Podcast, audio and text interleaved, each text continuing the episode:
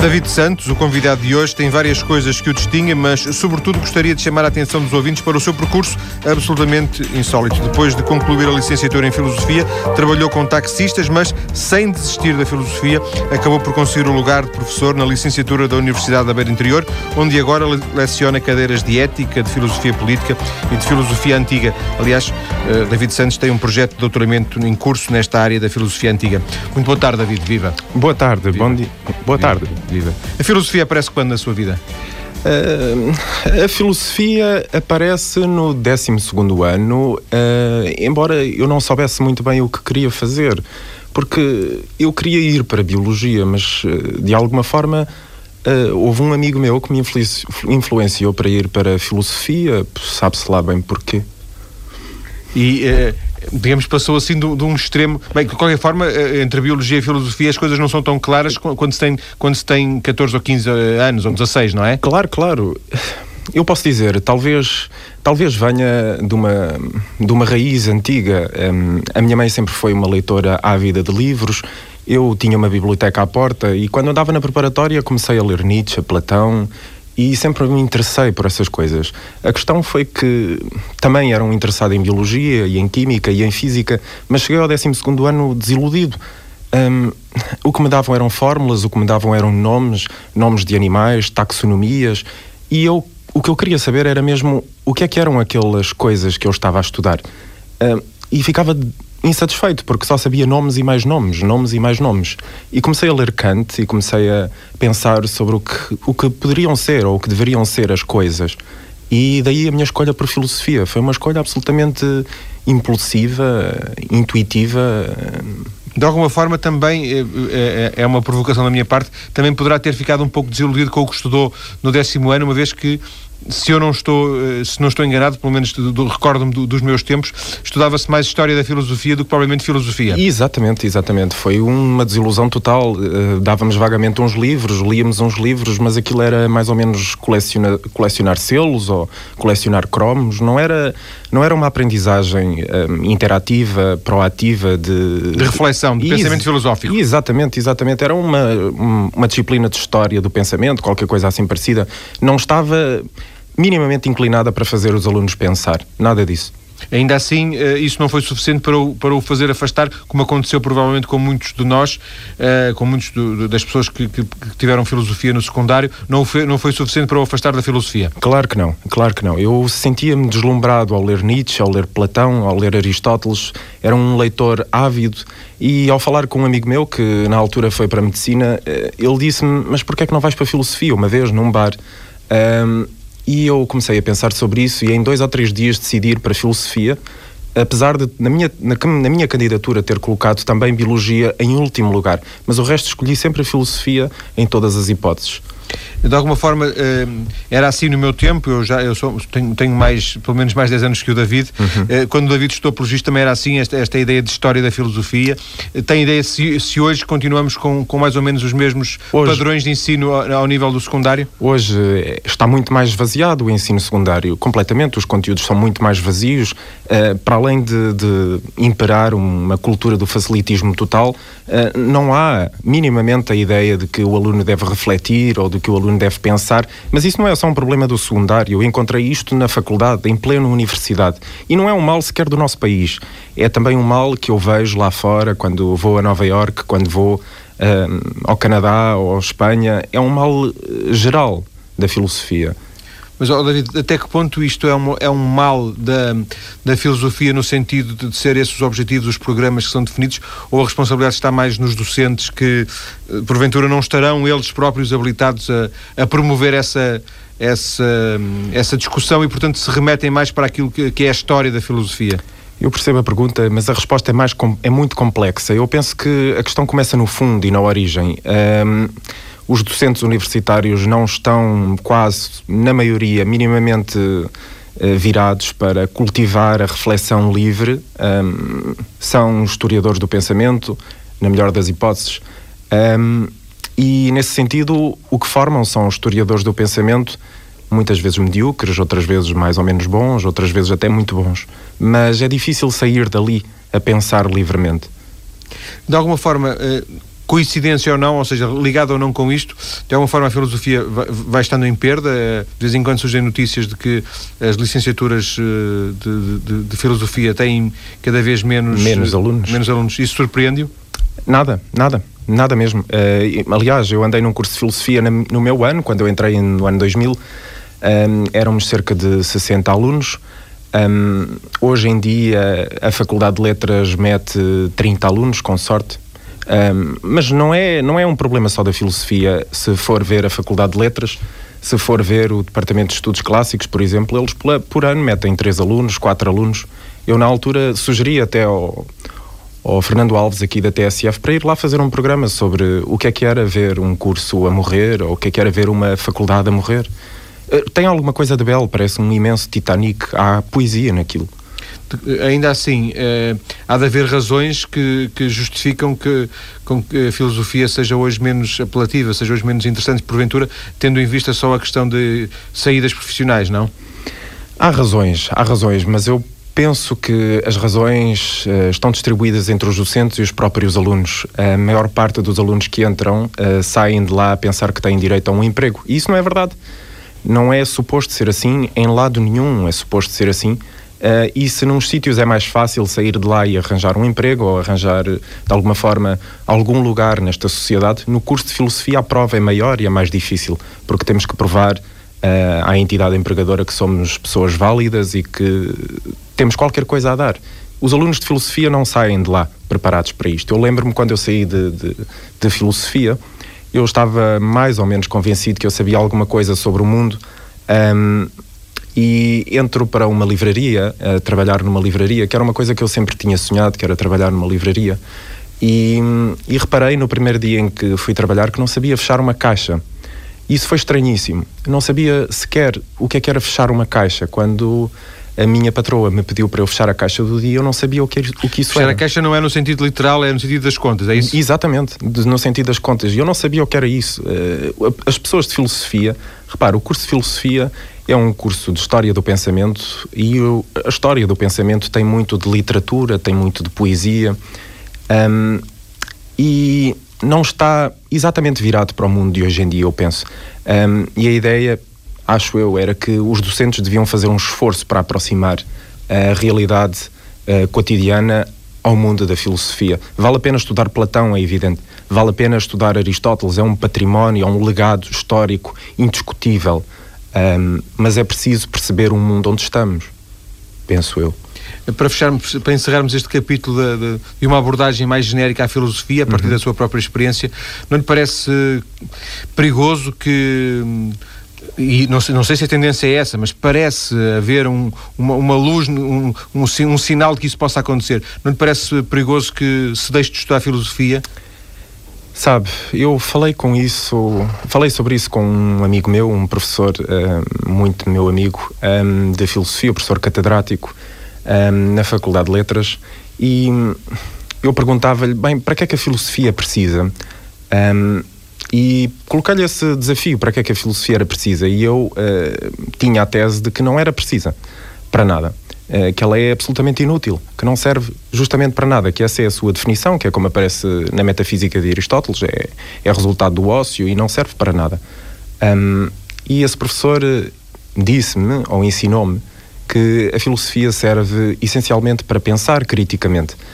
Um, o problema é que ela está desvirtuada neste momento e já está desvirtuada desde há uns tempos e é difícil colocá-la no caminho certo. É difícil fazer essa mudança. Até porque, se calhar, depois também é muito mais difícil fazer uma avaliação eh, nos moldes uh, clássicos que existe, por exemplo, em Portugal, se calhar noutros países, claro. de um pensamento crítico face, por exemplo, a uma história da filosofia, não é? Que permite fazer aquelas perguntas e respostas com, com, com, com certeza, não é? Claro, claro. É uma coisa.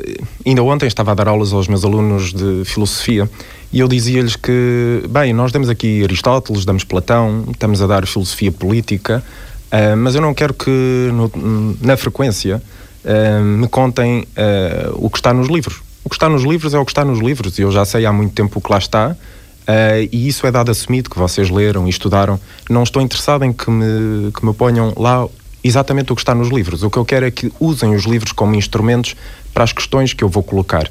E eu vou avaliar é a vossa capacidade argumentativa, a vossa capacidade de raciocinar, a vossa capacidade de pegar nas coisas.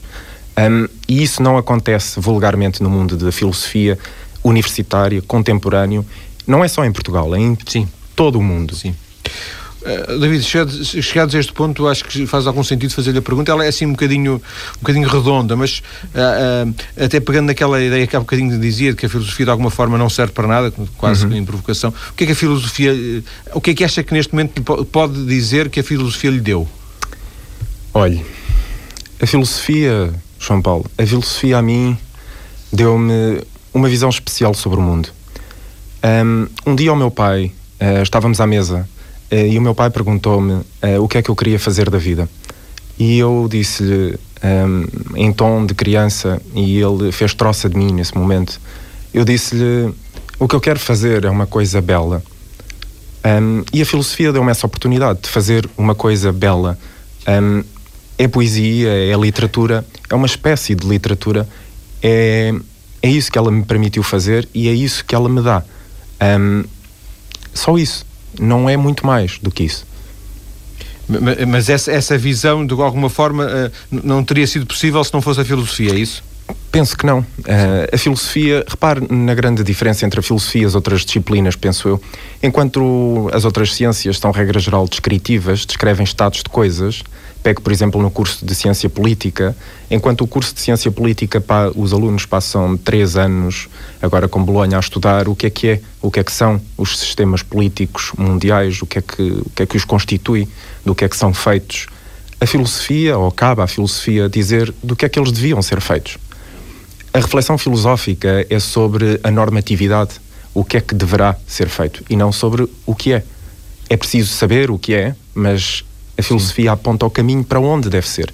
E daí que talvez seja essencial para, para, este, para aquilo que o Barack Obama fala da urgência do momento, é preciso decidirmos que caminho queremos dar a este mundo. E a filosofia está aí em força, ou poderia estar aí em força, nomeadamente nas ecologias, um, em tudo o que é pensamento que diz o que deve ser.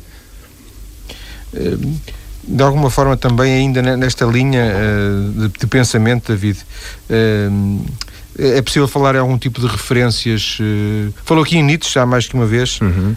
algumas referências que, que, sejam importantes para, para o seu pensamento filosófico? Não há. Não há ninguém que, penso eu, isto é uma tese pessoal, não há ninguém que se preze em filosofia que não tenha alguma vez sido, ao longo da sua vida, pelo menos Nietzscheano, e platónico, e aristotélico não há ninguém que não passe por esses pilares. Um, não há ninguém que não tenha sido um pouco hegeliano, não há ninguém que não tenha sido um pouco heideggeriano, que pense Heidegger. Mas. Eu, Mas eles conjugam-se, podem se conjugar todos ao mesmo tempo, na mesma pessoa, não? Ou eu, em várias fases? Eu acho que.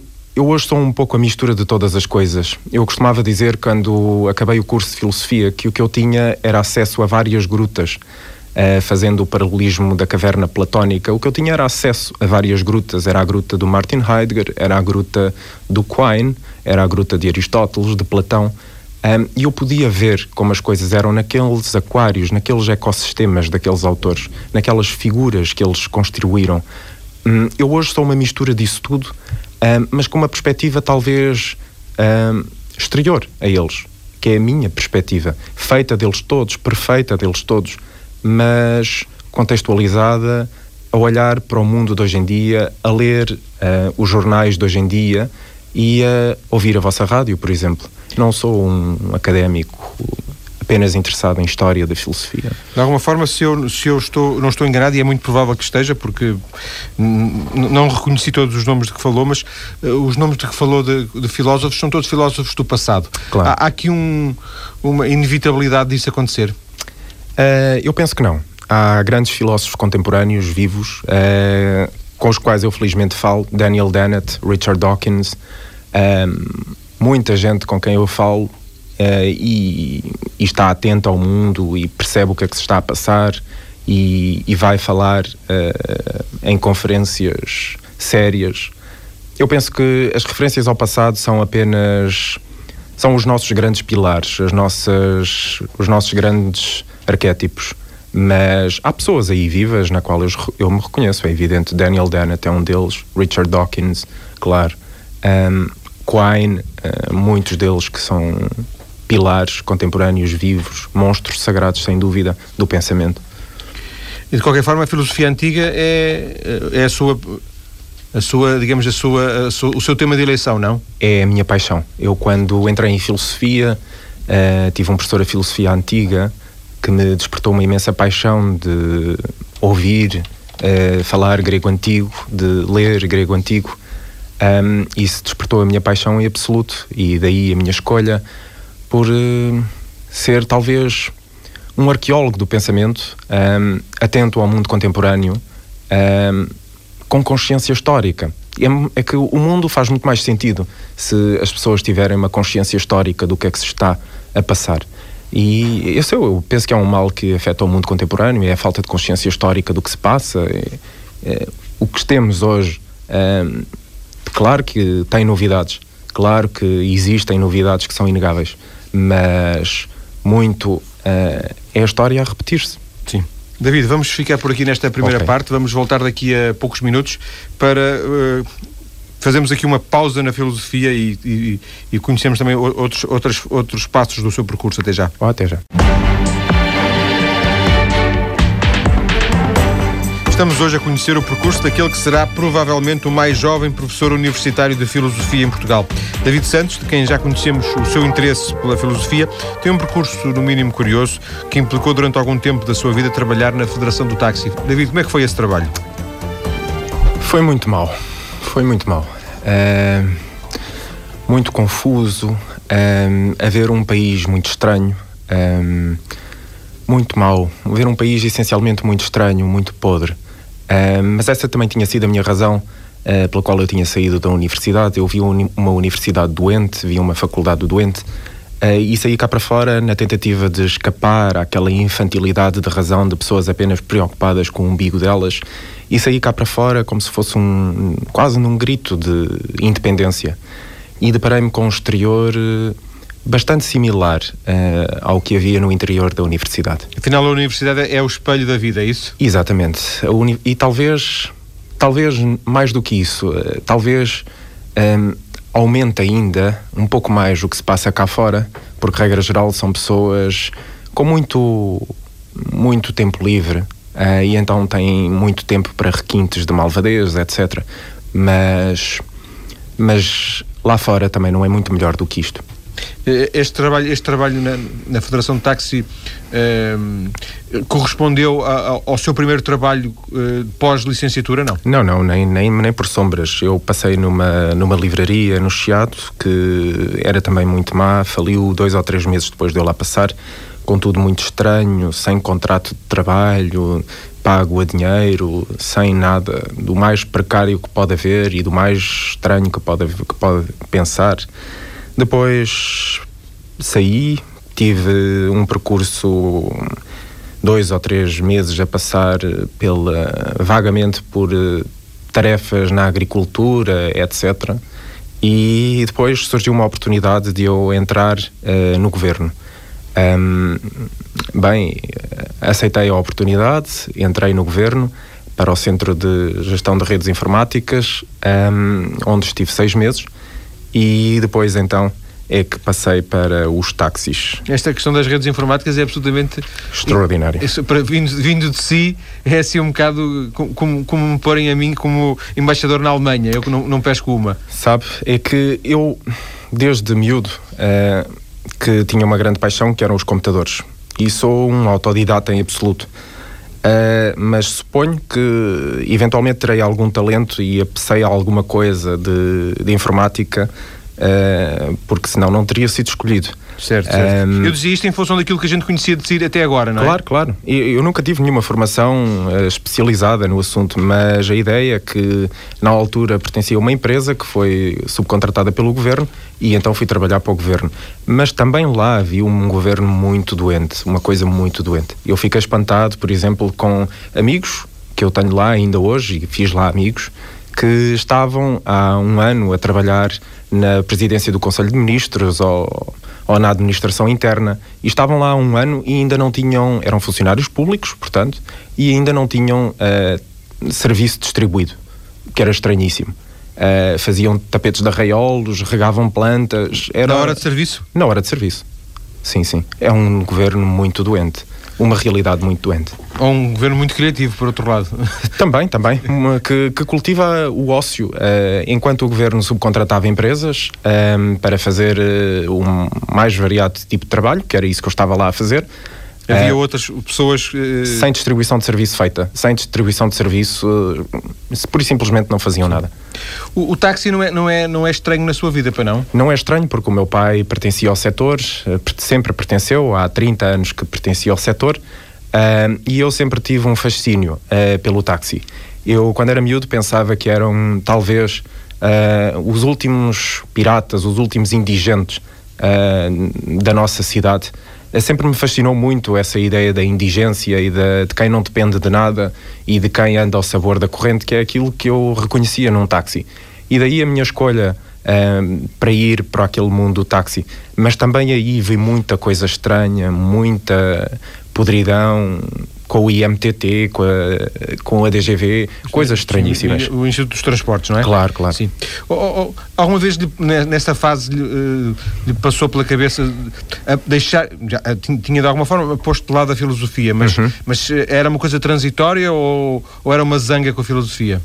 Era uma zanga com a filosofia, tanto que eu, na última aula que tive na Faculdade de Letras, eh, pedi a um professor para fazer um último trabalho uh, que se chamava uh, Anoitecer, Meu Amor, Filosofia.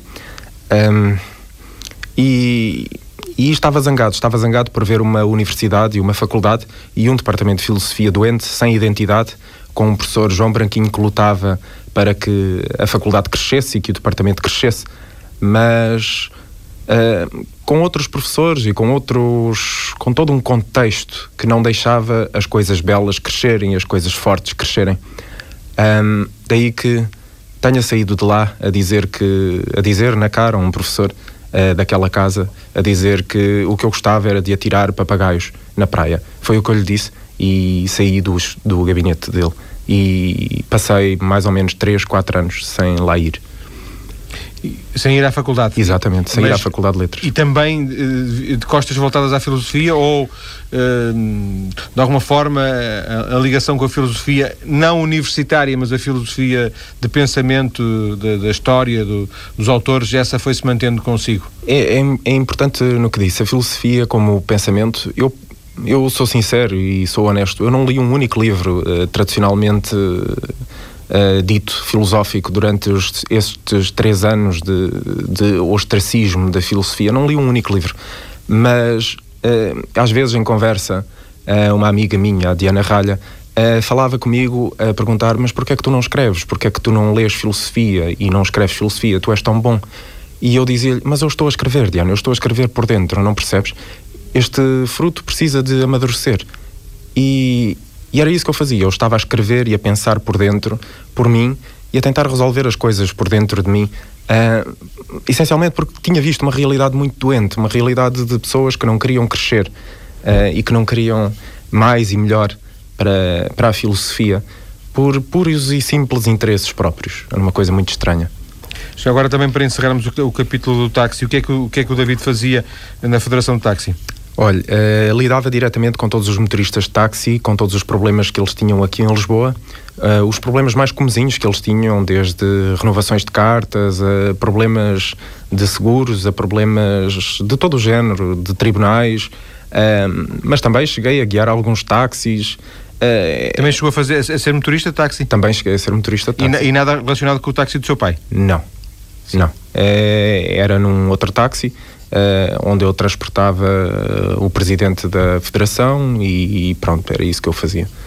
Ehm, esta questão do táxi foi, uma, foi, um, foi um momento da sua vida, dá a ideia que de alguma forma uh, foi, foi um percurso que, que foi preciso fazer para, para de alguma forma se voltar a reencontrar com aquilo que, que, eram, que eram os, os seus interesses um pouco mais tarde. Exatamente, exatamente. Eu, eu dei conta, eu dei conta eu olhei para uma pessoa, que era eu, às vezes a atravessar a ponte 25 de Abril, a guiar à noite, e vinha, já disse isto muitas vezes, e vinha a chorar pelo caminho, uh, porque me sentia verdadeiramente perdido uh, naquele mundo do táxi e naquelas um, autênticas embrulhadas que havia ali dentro.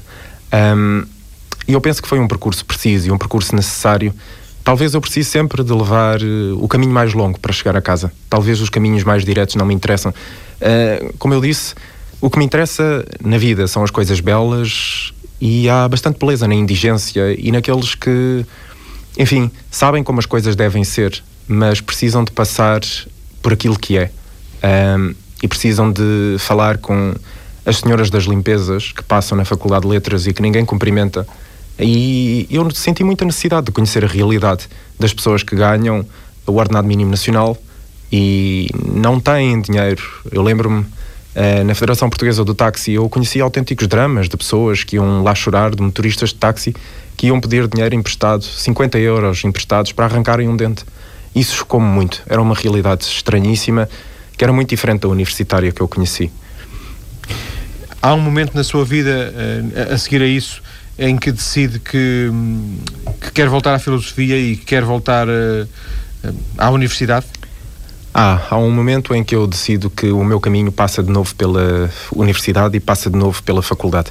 E pela Faculdade de Letras e por um doutoramento em Filosofia. Há um momento em que eu percebo que eu era mais preciso na Faculdade de Letras do que ali. Uh, e talvez eu possa, pensava eu, ou penso eu ainda, talvez eu possa vir a fazer mais diferença, a construir qualquer coisa de mais belo, uh, se entrar uh, no mundo da filosofia e crescer aí inimaginavelmente, ser implacavelmente crescido e livre. É isso que eu digo sempre aos meus alunos, para eles serem livres a pensar sem nenhuma regra, sem nenhuma fronteira, sem nenhum preconceito, para pensarem livremente. E foi por isso que eu voltei para a filosofia ainda que tenha voltado à universidade que alguns anos antes, três ou quatro anos antes, tinha, tinha considerado que estava doente, não é? Exatamente, exatamente. É uma coisa que eu já tive a oportunidade de falar até com o, reitor, um antigo reitor da faculdade. Apesar de, de, dessa minha zanga, ela continua a ser a universidade e a faculdade que eu amo. É, como eu costumo dizer, eu amo aquela faculdade com os dez dedos da minha mão. Eu amo aquela faculdade e gostava que ela crescesse que não tivesse na situação em que está, uh, por uh, meras quesílias internas, problemas internos, problemas de estratégia. Aquelas pessoas não sabem, não sabem uh, vender o curso, o curso deles, não sabem, não estão minimamente virados para o que é a realidade deste país neste momento. Não sabem o que é que se passa neste país neste momento, não sabem o que é que é uh, que 40% das pessoas em Portugal ganham 400 euros ou pouco mais do que isso e estão ali naquele grupinho corporativista a decidir o que é que Platão disse eh, na frase 2 ou 3 do livro não sei o quê e, e, não percebem que a realidade precisa deles, este mundo precisa deles e Portugal precisa deles, mas de uma maneira diferente não, pode, não podemos continuar. A, a filosofia e a, e a, faculdade não pode continuar a desempenhar este papel tão distante uh, da realidade uh, cotidiana. Eh, está a fazer o doutoramento uh, uh, lá na, na Faculdade uh, Clássica, não é? Estou a fazer o doutoramento lá, sim. Que admite terminar quando? Admito terminar no, em talvez em janeiro de 2012, em princípio. Tudo aponta para isso de qualquer forma, em, em, paralelo com este doutoramento numa universidade, começou a dar aulas noutra universidade, não é? Comecei. Comecei essencialmente porque, repare, eh, eu sempre fui uma pessoa que acredita em coisas impossíveis. O que eu gosto é de acreditar em coisas impossíveis. E eu gosto de perguntar todos os dias de manhã: será que eu não consigo? Será que eu não consigo ir mais além? Será que eu não consigo. Repare, eu fiz um curso de filosofia. Um, e aqueles que me conhecem sabem bem, eu fiz um curso de filosofia a levantar-me todos os dias, independentemente do dia que fosse, fosse o dia dos meus anos, fosse o dia de Natal, fosse o dia da passagem de ano. Eu passei um curso de filosofia com 5 anos de licenciatura um, a levantar-me às 7 da manhã e a deitar-me às 2 da manhã. Eu era o único aluno que chegava às orais finais e tinha lido a bibliografia toda de uma ponta à outra. E durante o meu percurso fiz 14 cadeiras extracurriculares, um, de latim, grego, egípcio clássico, religião romana, religião grega, etc. Eu sempre acreditei em coisas impossíveis.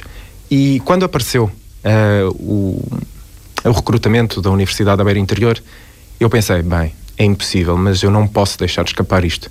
E desatei a pedir cartas de recomendação a todas as pessoas que eu achava válidas e levei cartas de recomendação desde uh, de craques dos US a craques brasileiros, a craques portugueses e fui à entrevista e fiquei entre 54 candidatos.